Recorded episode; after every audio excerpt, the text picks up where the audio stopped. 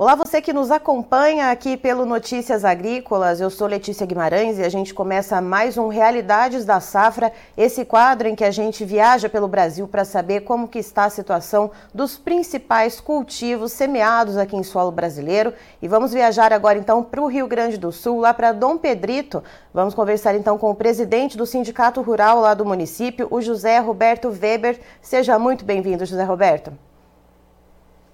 Muito obrigado, prazer voltar a conversar com vocês em Notícias Agrícolas, estamos aqui à disposição. José Roberto, os trabalhos aí da colheita de soja, como que está o andamento uh, de, dessa, né, dessa fase agora? Né? A gente já está em quantos por cento de área colhida aí em Dom Pedrito? Olha, normalmente nós já teríamos terminado a colheita de soja, mas depois de uma longa estiagem, agora nós tivemos muita chuva, uns 10, 12 dias de chuva, que atrasou bastante o término da colheita. Hoje estamos com um plantio uh, de praticamente 80% da área plantada, que, é, que foi de 160 mil hectares, e nos próximos dias, em seguida, aí, 8, 10 dias no máximo, estaremos encerrando, então, mais essa safra. Uma safra bastante difícil para nós, Letícia. Uh, nós tivemos uma estiagem grande pelo terceiro ano consecutivo, ou seja, passamos todo o período pós-plantio com deficiência hídrica bastante violenta, e agora, nos últimos dez dias, é que veio essa chuva torrencial, choveu aqui em poucos dias em torno de 200 milímetros na nossa região, uma chuva parelha e que evidentemente interrompeu a colheita. Agora, chuva cessou, estamos já num processo de retomada da, da colheita e digamos que nosso município, dentro da realidade do Rio Grande do Sul, até que está tendo uma colheita razoável. Porque, para que os uh, ouvintes telespectadores tenham uma ideia, nós somos um dos poucos municípios do Rio Grande do Sul que não decretamos estado de emergência em vista da, da estiagem. Optamos por assumir esse risco, até porque nós não conseguimos mais fazer seguro de, da produção. Nenhuma seguradora quer ah, assumir o risco em uma região que vinha com dois, três anos de estiagem. Então, não houve decretação do estado de emergência e tivemos uma situação bastante diferenciada aqui em relação à produtividade. Nós temos uma topografia ah, muito tomada por várzeas. Nós somos uma região ah, plantadora de arroz também e plantamos muito na várzea em, e na coxilha a soja na, na coxilha e na várzea também. Na várzea, nós estamos tendo uma produtividade média que vai de 40 a 60 sacos por hectare, que é ótimo, ninguém está reclamando, tá bom. Dentro da nossa realidade, dentro do zoneamento onde nós estamos, essa produtividade é razoável. Mas a maioria, talvez, uh, das lavouras que são na coxilha sofrendo bastante. E aí nós, então, talvez tenhamos uma produtividade que não vai passar de 30 sacos por hectare, que efetivamente não cobre custos de produção, vai acarretar problemas uh, junto aos bancos, uh, tendo em vista o financiamento de custeio, mas é a vida do agricultor. Um ano inteiro, cada ano é uma história diferente, mas que sempre exige ou pedido para que chova ou pedido para que pare a chuva mas vamos tocando, né? E esse ano temos um fator agravante ainda, que é a queda brusca do preço do produto. Uhum. Esse ano a soja caiu violentamente, sei lá por que razões, uma série de, de fatores, enfim, uh, que fogem ao nosso controle e que fazem a soja hoje aqui no nosso estado estar em torno de 130 reais a saca de 60 quilos.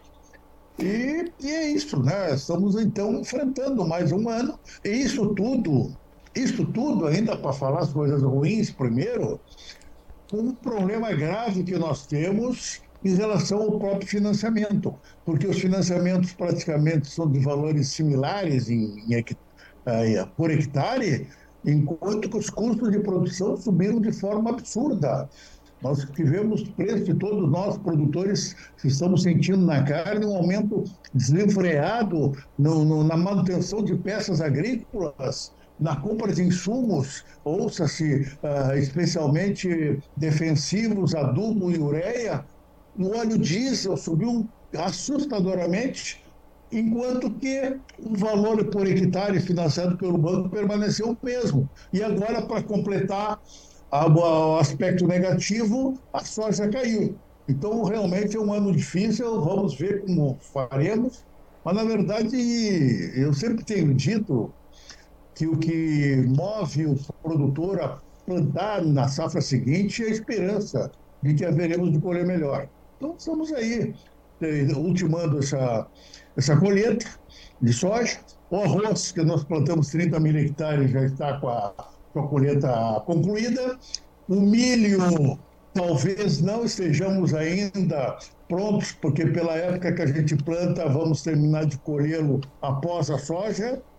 E o gado com essa perda brutal de valor também, né? O preço do boi gordo e evidentemente que todos os animais de reposição sofreram um abalo muito grande também nos preços.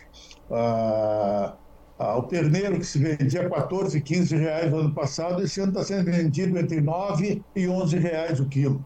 Então, realmente a situação está difícil, mas é assim mesmo, vamos tocar para frente. Resumo da ópera, então, quando a gente fala em soja, né, José Roberto, uh, não vai fechar a conta, né? Pensando nessa questão da produtividade, dos custos de produção e do preço de venda, não vai fechar, né? Não tem como fechar essa conta, não tem como fechar essa conta. E vejam bem, o produtor, ele, e eu posso assegurar para todos que nós somos extremamente competentes aqui na nossa região. Nós somos muito bom, bons agricultores, mas um aumento brutal no custo de produção e com a, com a queda do preço do produto, não há mágico que faça fechar essas contas. Então, mais uma vez, pelo terceiro ano consecutivo, e eu enfatizo, porque é o terceiro ano de dificuldade, nós vamos ter que brigar uh, eh, para prorrogar dívida, para conseguirmos uh, reativar os nossos negócios e nos equilibrarmos para a próxima safra. E com um agravante, para conseguir a prorrogação, os bancos estão exigindo uh, garantias Uh, em torno de 200% do valor a ser prorrogado, o que agora está ficando cada vez mais difícil, porque com as prorrogações anteriores, os bens disponíveis que nós tínhamos já foram oferecidos. Então, nós já não temos mais bens, porque quando há uma prorrogação, ah, muda um pouco a situação entre o, o, o, agricultor e o banco, porque a safra, propriamente dita, o custeio, é garantido pelo penhor da própria safra. Quando há uma frustração parcial, como é neste caso, hoje, nós temos que, para prorrogar aqueles valores, apresentar bens uh, livres porque não há mais penhor, porque a safra não existe mais. Foi a colheita foi pequena, não é suficiente sequer para pagar o valor já devido. Então, essa tem sido uma dificuldade que nós estamos enfrentando, estamos tentando uh, renegociar com bancos e vamos ver como é que fica, né? Nós simplesmente, evidentemente, como todos nós queremos pagar nossas contas, mas temos que ter um mínimo de condições para fazê-lo. É, e José Alberto, só tirando uma dúvida, né? O senhor comentou a respeito uh, das áreas de várzea que tiveram uh, uma melhor produtividade em, em, sacas por hectare, as áreas de coxilha um pouco menos. Uh, quanto que se colhe normalmente? Qual que é a média de produtividade quando tudo ocorre dentro do normal, questão de clima, questão de pressão por pragas e doenças, para a gente ter uma média de comparação? É, na verdade, se tudo correr bem, eu falo evidentemente numa produtividade média no município, com coxilha, com várzea, em torno de 50, 60 sacos. Uhum. 60 sacos, digamos que seria a média do, da colheita ideal. Claro que sempre há picos de gente que colhe 80, 70, e eu, evidentemente, não estou falando aqui de lavouras com pivô. Uhum. Estou falando de, sequeiro. de lavouras que estão a céu aberto sem, sem essa, esse artificialismo uh, da irrigação. Que também, de, por outro lado, uh, mesmo quem tem pivôs teve problemas graves. Porque não esqueçam que o pivô precisa de água. É, não tem de onde puxar água, água, né? É, tem gente que bate, põe o pivô, está tudo resolvido. Não é assim. pivô precisa água suficiente e disponível para que ele possa fazer irrigação. Olha, nós estamos saindo de três anos de seca, evidentemente que estamos com nossos mananciais muito baixos, as nossas barragens extremamente defasadas e, evidentemente, o próprio pivô vai ter muita dificuldade para conseguir irrigar áreas. Mas Fora... respondendo objetivamente, 60 sacos por hectare, nós estaríamos felizes, contentes, pagaríamos nossas contas, mas com o preço atual, sobraria muito pouco dinheiro para a gente uh, poder reinvestir na lavoura. E aí, é isso que eu, que eu queria perguntar também, chegar nesse ponto, José Alberto. Com essa defasagem, com esse. Né, são três anos tomando pancada aí por causa do clima, perdas na safra. Como é que fica a questão do investimento para os próximos plantios, seja da cultura que for? Né? Como é que o, que o agricultor vai fazer para investir em, em, em sementes, para investir em, em, insumos, seja ele adubos, fertilizantes, uh, investir no maquinário? É, vai ter que diminuir a área, vai ter gente diminuindo a área de plantio porque não vai dar conta de investir em tudo? Bem, essa é uma incógnita. Nós ainda estamos muito cedo. A gente ainda está preocupado primeiro em tentar colher o máximo possível. Mas se a gente pensar no plano teórico, realmente haverá uma dificuldade maior. O que pode acontecer é que a gente consiga renegociar dívidas e possa, de repente, junto às vendedoras de insumos, conseguir prazos para para poder pagar na próxima safra os insumos necessários. Evidentemente, que se a gente não plantar é muito pior, né? Agora, em relação a máquinas, obviamente vai haver uma freagem.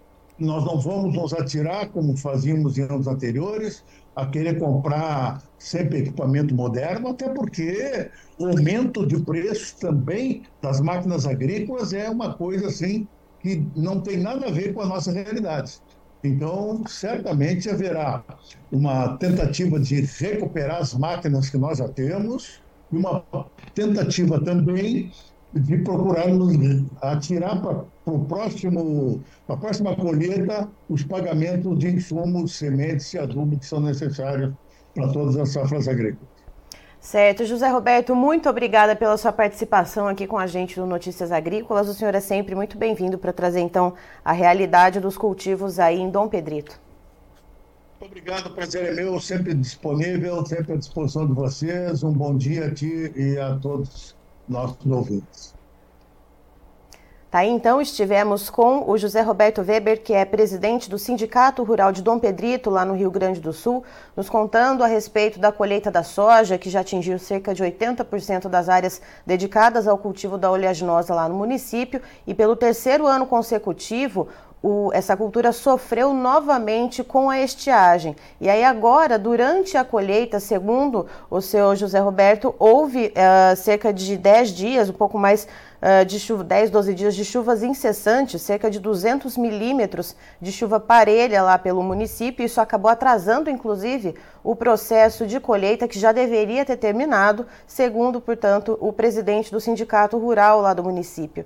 E ele explica, inclusive, algumas dificuldades, né, que o, o município foi um dos únicos ali da região, ali do estado do Rio Grande do Sul, que não decretou uh, estado de emergência devido à estiagem, até porque, segundo ele, as seguradoras praticamente sumiram dali, né? não, não quiseram arriscar novamente em realizar seguros, sendo o terceiro ano consecutivo, né, com secas, então portanto, com perdas. E, de acordo uh, ainda com o José Roberto Weber, houve uma perda um pouco maior, né, nas, na, na, média de produtividade, podemos dizer assim, nas áreas de coxilha. Segundo ele, então, áreas de coxilha devem colher abaixo dos, das 30 sacas por hectare de soja e as áreas de várzea foram um pouquinho melhor, vão colher aí entre 40 a 60 sacas por hectare, porém a conta não vai fechar porque além dessa perda na produtividade, o custo alto de produção e o baixo preço de venda da soja vão fazer com que os produtores tenham novamente prejuízo. Eu encerro por aqui, já já tem mais informações para você. Fique ligado.